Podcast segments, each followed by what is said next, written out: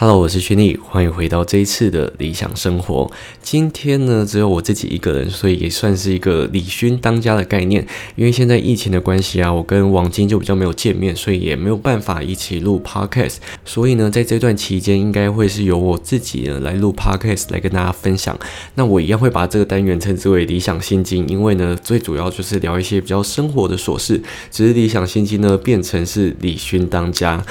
最近呢，因为台湾的疫情啊，就是日渐升温，然后全球也进入了第三季嘛。目前是公告到今年的五月二十八号，就是都在第三季的部分。但是我觉得应该还是会继续延长，因为目前的疫情状况好像没有好转的趋势。然后我猜猜啊，最近大家应该都还蛮常点外送的，因为现在外送超容易就爆单，因为大家现在都不太敢出门嘛，所以基本上都是点外送，然后。你只要动作太慢啊，就很容易点不到外送。因为昨天我就是想要点外送的时候，大概五点半左右，他就说：“哎，最近外送人数暴增，所以呢，你只能定很近范围的东西。然后那个范围是近到你可能走路一两百公尺就会到的那一种，然后你可能到三四百公尺之后的就都定不到了。所以昨天我就是在犹豫要吃什么时候，就是犹豫当下就什么都定不到，我就觉得啊，有一点点的后悔。就你知道，一动作慢啊，就什么。订单就会因为炸单，然后就订不到。但是现在的外送人员，我觉得也非常的辛苦啦，就是在这个时候还愿意在外面奔波为大家送餐。那当然，外送人员也希望大家都可以保持好身体健康。不管你今天是做餐饮，不管你今天是服务业，或者是你今天是外送人员啊，甚至是邮差等等的，都希望大家可以做好防疫，然后也让自己保护自己，也保护他人。最后呢，真的也是辛苦你们的。然后现在其实有非常多的店家都是结束营业，然后餐饮店现在好像也都变成只能外带，就是它不太能内用。我觉得现在应该也很少人敢内用吧，就是你待在内用的期间，你就要脱口罩、吃东西等等，也会增加感染的风险。然后疫情。之下，大家好像就变得比较慌张一点点，就是除了慌张之外，也很紧张。就是现在，我就算连下楼拿个外送，或者是我出门拿个包裹，我都是回来一定是全身喷满酒精，然后消毒的很严重那种。就是大家现在都还是会很紧张了，这也是在所难免的。然后我现在也都是以自己煮为居多，因为。就是疫情爆发之后，就买了很多菜啊，很多肉，然后刚好家里的冰箱够大，所以封城也不是封城。我觉得疫情之后啊，很多人都会变成小当家，就是现在大家。应该会变得很会煮饭吧，就是你会想尽办法煮各种不一样的饭，让自己吃起来不会太无聊。然后如果说你一直都点外送的话，你的餐费真的会爆炸。所以你自己煮的话，其实可以省下还蛮多钱的，而且自己煮相对来说也比较健康。虽然说有时候可能会煮成黑暗料理也说不定，可是我觉得在这个时间你可以好好磨练一下自己的厨艺。像是我爸。最近他也都是自己煮，然后他就会在群组上面跟大家分享说，诶，他最近煮了，然后心得怎样？因为他自己煮好像蛮雷的，因为我记得我小时候有吃过他煮的饭，就是不是很好吃，就是你不知道，毕竟以前那个年代就是都是妈妈煮饭嘛，女主内男主外，然后。妈妈还要上班什么的，然后所以我爸现在煮啊，他就说，哎，最近刚好又有进步，不然就是他煮饭要煮很久等等的。但是我觉得还蛮有趣的，就是每个人都开始做不一样的尝试，因为这次疫情的关系，我觉得也算是因祸得福吧。然后其实我现在就是尝试各种的料理，然后。在假日的时候，就想要把它经营的有仪式感一点点，就是可能会煮像是外面那种早午餐的餐盘啊。我昨天就煮了呃黑松露炒蛋，然后薯饼，然后还有炸鳕鱼条。炸鳕鱼条都是 Costco 现成的啦，然后再切个奇异果，最后再哎我最后忘记放了什么。哦，我有点忘记了，反正就是把它摆的很像是外面卖的那种早餐拼盘，就是想说，哎，假日至少可以来个仪式感，然后晚上呢就订了外送，就是想说假日就可以吃一点不一样的，就不像平日一样，就是你要自己煮，因为我觉得有时候自己煮还是会花一点点的时间，就是你可能呃十一点。要开始准备，然后可能煮完之后就刚好十二点，就是差不多要一个小时的时间，所以相对来说也会有比较多的时间要耗费在自己自己煮饭的时候。可是我觉得煮饭呢，可以想很多东西，因为我有时候煮饭都是在放空。在这个时间啊，百货公司的人员其实也还蛮辛苦的，像是王晶，然后还有 Korean，他们其实都还是要上班的，因为他们都是在百货公司里面上班的人员。虽然说他们很害怕，但是就是无可奈何。像是 Korean 他们公司就有发护目镜给他们，然后也是因为疫情的关系啊，所以基本上来客数都大幅的下降。像是 Korean 他跟我说，他们平日啊。有时候来客数一天只有四个人，我觉得这样也是好的啊。就是大家平常没事也不要，就是跑去百货公司逛街等等的，因为这样子其实，呃，不仅自己危险，然后服务人员他们其实也是害怕的。虽然说会没有业绩什么，但是我觉得现在还是健康至上了，就是对所有的服务人员至上最高的敬意。而近期呢，就是。刚刚讲过嘛，就是因为疫情，所以就不跟王金星一起录。我们就是两个都是很胆小害怕的，就是两个超鼠啦，所以。最近就是李勋当家，很像那个康熙来，就小 S 去怀孕一样，就是 变成康熙，变成康永当家。然后我现在有在想说，诶，要不要找我的室友拉来一起录 podcast？因为我怕大家会觉得，诶，我自己讲话超无聊的，所以我最近就是尽量看有什么主题可以拉他一起来录，就顺便拉他一起来，因为他现在也是 work from home。诶，你知道，就是最近大家不会写 work from home 写成缩写嘛，就变 WF。H，然后我那个时候在思考说，到底什么是 W F H？我想说，因为我都很就是瞟眼，就很容易看成就是 W T F。我想说，就是以为像哎，怎么最近大家都很流行在骂人，是不是？结果没有。然后我还问我朋友说，哎，到底什么是 W F H？就是 Work from Home 的意思。所以就是现在因为疫情关系，大家都尽量在家里，然后很多东西也变成线上开会、线上作业就可以完成了。所以我觉得这一波疫情应该也会造成。呃，也不是造成，就是会影响很多人的工作模式。搞不好很多公司要想说，诶，那我不一定要租办公室啊，我搞不好就是大家在各地工作就可以完成一样事情，那为什么还要花钱去？租办公室等等的，我觉得这也有是，这也是有可能会发生的事情。那今天呢，想来跟你们分享的主题是什么呢？一样，前面还是不小心闲聊了那么久，就是想说，哎，王金不在，搞不好闲聊的时间就变短，说不定前面还是聊了一堆有的没的东西。但是这就是理想心经的宗旨啊，就是想要跟大家顺便聊一聊天，然后分享一下最近发生的事情，然后也希望你们可以听这个 podcast，就是放松之余还可以获得一点知识的感觉。然后今天想来跟你们分。分享就是，呃，疫情之下造成的贫富差距。其实啊，有一个统计是，疫情之下有钱人的资产它其实是变多的。然后也是因为疫情的关系，造成了贫富差距的呃剧烈的增长。就是有钱人越有钱，但是穷的人越穷。然后呃，有一个集团叫做乐。乐施会，然后近期发布了一个贫富差距的报告。然后呢，从去年的三月股灾中呢，高资产族群啊，他们的资产呢，虽然说在去年三月是有下降的，但是呢，他们只花九个月的时间就让资产呢恢复到疫情爆发前的水准，甚至呢，有一些的资产是比疫情爆发之前还要更多的。但是呢，至于贫穷的族群呢，他们必须花上十年的时间，就是。这个相差大概有十几倍哦，但是我觉得应该用这个差距的话，我觉得用算的话应该会超过百倍，因为你看哦，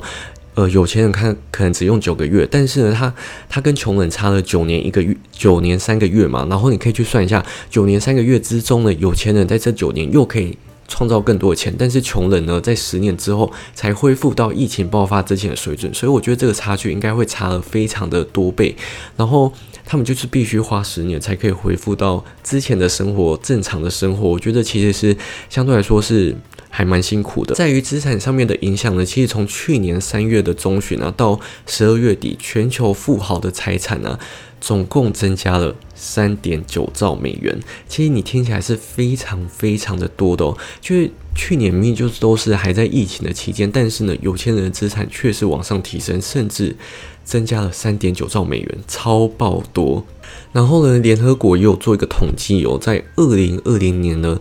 全球生活在贫困中的人呢，大概增加了五亿。也就是因为这个疫情的关系呢，让很多人他们可能呃，就是勉强在过生活，但是呢，因为疫情爆发的关系，他们从呃正常生活变成贫困。贫困生活的人，所以这个人口大概增加了五亿。而在世界银行的研究也发现，因为呃武汉肺炎的关系，已经让六千万人陷入极度贫穷。这个极度贫穷指的是什么？就是他们真的穷的连吃饭的钱都没有了，他们可能是要呃乞讨，甚至是他们有时候是要捡。呃，就是有什么吃什么的那种，有些人可能会去翻厨余等等的，就是会变得非常的可怜，就是他们已经没有任何的呃金钱呢去应付他们的生活所需的。这个是极度贫穷会发生的事情。然后全球也有六千万，其实呃比台湾还要多人，台湾才两千三百万个人，所以基本上是快要。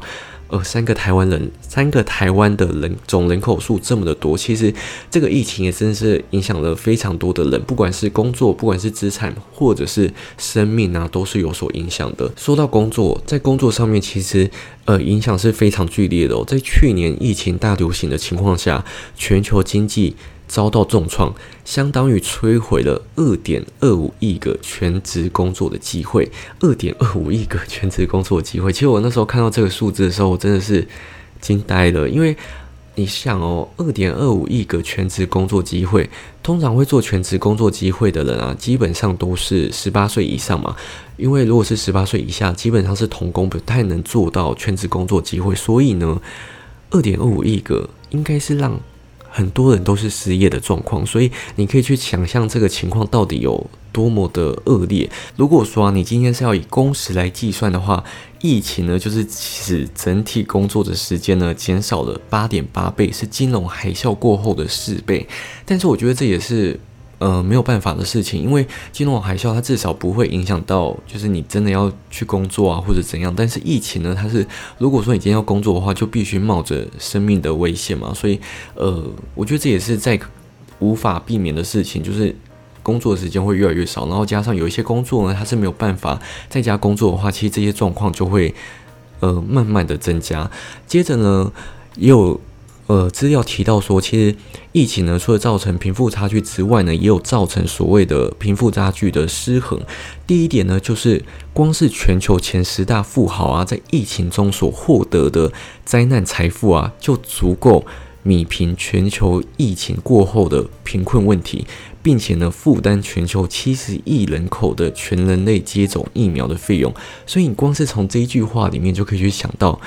有钱人在这场疫情里面到底赚了多少钱？这也是为什么诶，有钱人可以越来越有钱，但是呢，穷人会因为这场疫情的关系变成了极度贫困的人口。然后你光是想象，就是他们在疫情之中获利的这些灾难财啊，就可以弭平全球的贫困问题。其实这个你分下去，就等于是如果你把这一笔钱呢平均分摊下去，就是每个人都可以过上正常的生活，但是。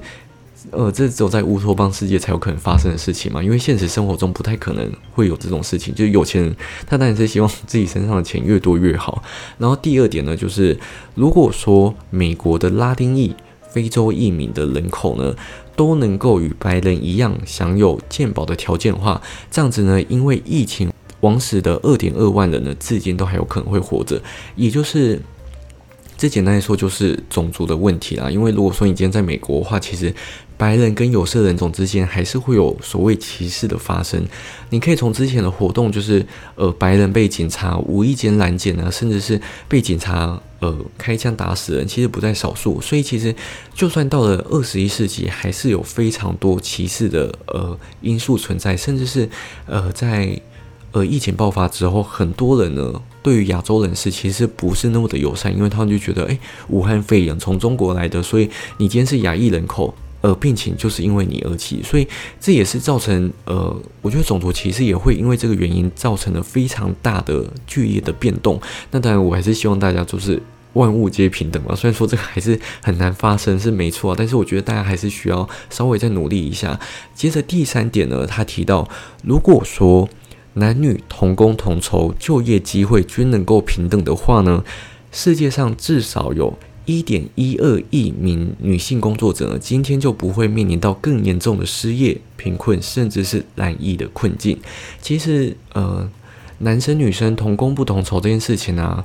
呃，已经讨论非常非常的久了。不管你今天是在美国好莱坞，他们的女性演员跟男性演员的片酬啊，有时候可以差到五倍甚至到十倍这么的高。其实这是很多人一直想要呃探讨的平等问题。但是在现在的父权社会下面呢，其实女性相对来说是比较弱势一点点。但很多人会说什么哦，女生女权自助餐等等的。但是我还是会觉得，你现在不管是在什么社会。最主要都还是以父权社会为最主要，因为女生她真真的很弱势。不然你去看现在很多刻板印象，都还是会主张就是女生应该要照顾小孩、照顾家里等等的，就是这些印象，我觉得很难在短时间内被呃呃身上所谓的平等啊。但是这个还是需要在努力的部分。但是嗯，就是。大家还是要继续继续加油，希望有一天就是大家都可以看到这个世界变得更好。然后呢，我还有在《天下》杂志里面啊看到一篇文章，就是呢，他写下。呃，每经历一次灾难呢，贫富差距就会扩大。因为二十一世纪呢，台湾收入的差距啊，虽然说已经不像八零年代这么急速的恶化，但是呢，每次经济衰退、失业人口瞬间大增的时候呢，收入的差距就会瞬间被拉大。这个问题呢，其实是收入不均的最大敌人。然后呢，要花多少时间才有办法复复原呢？当然是你必须花上十年的时间才能降低降回原本的状况。就是你可能十年之间。要花上十年，你的收入，呃，贫富差距才有可能会降回比较正常一点状况，就不是那么急剧。但是如果说十年之间一直发生像这种经济状况的话，等于是贫富差距它有可能是一去不复返，甚至是会日益增加的。然后在这场疫情之中呢，受伤最严重的族群是哪个族群呢？就是呃，收入呃最低的百分之二十趴，这些人呢，他们是呃受伤最严重的。因为如果说你是以呃，泡沫化前两年的一九九八年作为基准的话，看二十多年来的收入成长啊，你会发现每次呃重大的经济灾难来临的时候，最低收入的阶层的人收入总是掉的最大，然后回复的又最慢，这就是跟上面提到的，就是最。贫穷的那个族群呢，他们有可能会需要花到十年的时间才能恢复到正常的水平。然后呢，经历经历过两次重大打击之后，到二零一四年，最低收入者呢才恢复到网络泡沫前的水准，差不多就是十年的时间。然后，但是呢，最高收入阶层呢，收入成长相对的比较稳定，不但呢灾难。来临的时候啊，它是抗波动，然后呢，在承受的时间呢，也是高成长。其实这个呢，就等于是有钱人他们其实不太会受到真正疫情的影响，因为如果说你有很多被动收入的话，你可能疫情之下你可能是会损失一个被动收入，但是呢，你还是有其他收入在支撑嘛。但是如果说你今天是很贫困的人，他们就只能用劳力去换取他们的金钱，所以当这个工作他们被放五薪假的时候，等于呢他们没有收入来源，所以他们也没有办法获得相对平稳的生活，那他们的呃经济状况也不会一瞬间的提升，你必须花上很多年才有办法恢复到以前的水准。那在这篇文章里面也有提到了，他就说。低收入族群无法脱贫的原因呢？第一个是因为低收入者呢，他们的薪资收入呢，二十年来其实是衰退将近四成的哦。比起中产阶层成长五趴，最高收入成长十趴来说，光是在这个薪资的部分啊，就已经不如别人了。所以，如果说你要再增加收入，其实是就是很困难的，就是你已经够。就是收入已经不多了，然后他的收入呢是还是日渐衰退的，然后其他族群的收入都是往上成长。其实这光是中间的鸿沟就已经非常的大了。然后第二个原因就是高收入者啊，他们其实很多的钱啊都不是来自于劳动的收入，而劳动收入呢其实远远追不上非劳动收入的所得，这也是造成为什么贫富不均会产生的原因。其实这也是我。每次在理财的部分有跟大家提到，如果说你今天是以劳动来换取你的薪水的话，你想想看哦，你一天就只有二十四个小时，然后如果说你今天就算呃把二十四小时做好做满的话，你可能一天最多就赚个几千块，好好一点的话可能有一万块，但是呢，一个月有几天，一个月三十天而已，所以你的薪水呢没有办法说，诶，因为。你赚得多，就是你劳动的越多，你可以赚到更多的钱，因为你的紧绷就是这样子的，所以你没有办法说，诶，我就是一直靠劳动，我可以赚到很多钱。其实没有，你去看很多有钱人，他们都是透过投资房地产。股票，然后还有其他被动收入的方式，甚至有些人用直销啊等等的这些方式来让帮他们让钱来赚钱。唯有透过钱来赚钱的情况下呢，你的收入才可以源源不绝的进来。如果说你今天只是以劳力来换取金钱的话，其实说真的是非常有限的。但是我觉得在刚开始的阶段，大家也不用想说哦，我是不是现在都还是只能以劳力换钱，我是不是很失败什么？我觉得大家先不用这样想，就是呃。当然，一开始大家都还是以劳力换钱嘛，但是你要先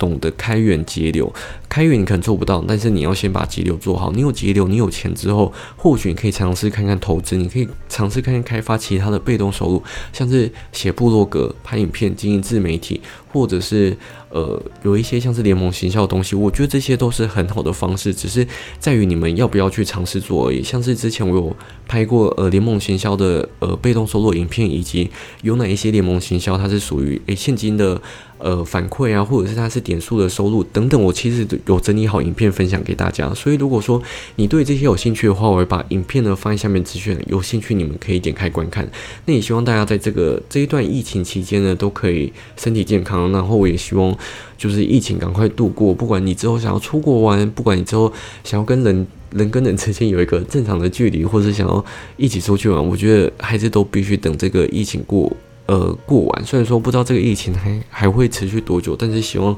大家在这段疫情期间都是可以保持身体健康，然后尽量的去